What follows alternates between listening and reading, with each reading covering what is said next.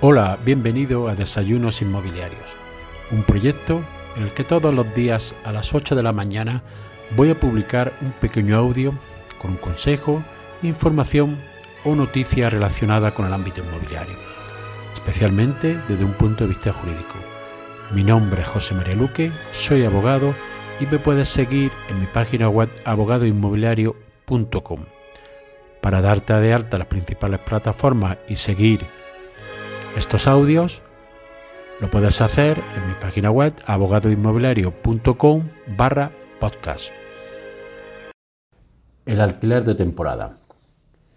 En la ley de arrendamientos urbanos hace dos grandes grupos de clasificación.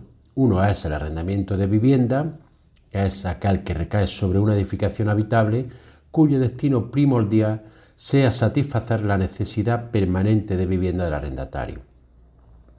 Y el otro grupo que hace es arrendamiento para uso distinto del de vivienda habitual, es decir, aquellos que recayendo sobre una edificación tengan como destino primordial un uso distinto al establecido en el artículo anterior, dice literalmente la ley de arrendamientos urbanos, y en especial considera los arrendamientos de finca urbana celebrados por temporada, sea esta de verano o cualquier otra. ¿Qué supone esto dentro del ámbito de legal? Pues que su régimen, aplicable es distinto. Se someten de forma imperativa a unos preceptos de la ley todos los arrendamientos, pero lo establecido en el título segundo solo se establece para los que considera arrendamiento de vivienda, que son los arrendamientos de vivienda habitual. Entre ellas regulaciones está la eh, determinación, la renta y la duración del contrato con las prórrogas obligatorias para propietarios y, tal como lo ha establecido el legislador actualmente, las limitaciones de la renta que hay establecidas al 2% durante este año y que la nueva ley de vivienda prevé también que sigan el año que viene. Ante esta situación, muchos propietarios están derivando su arrendamiento de vivienda habitual a arrendamientos de temporada.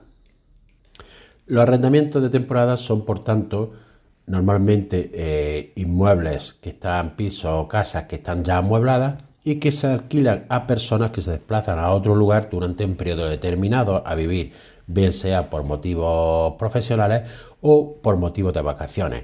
Muy típico en las zonas costeras donde mucha gente alquila sus apartamentos durante semanas, quincenas o meses durante el periodo estival.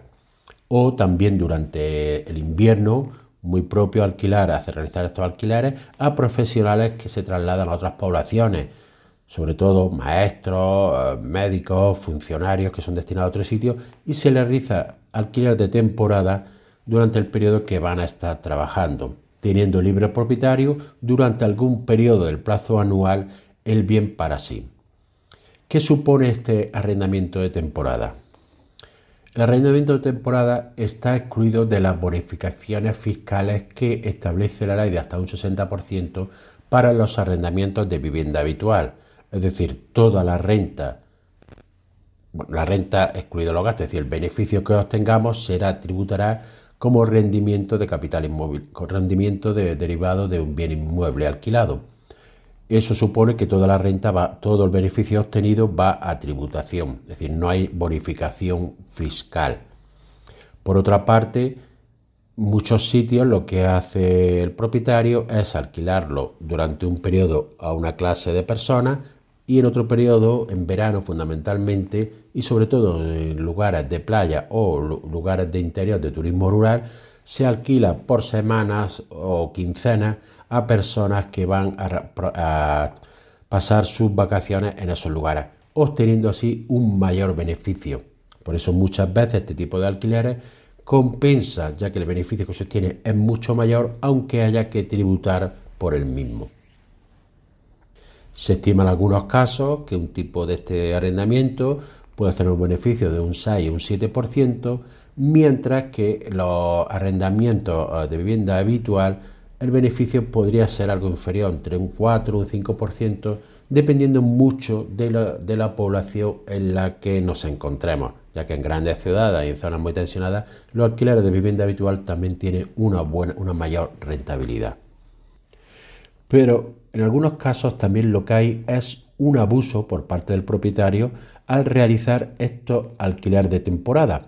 Más que abuso sería una eh, aplicación incorrecta de la ley, ya que establece para alquileres de vivienda habitual se establecen contratos de 10 u 11 meses que eh, va renovando una vez que vence el mismo.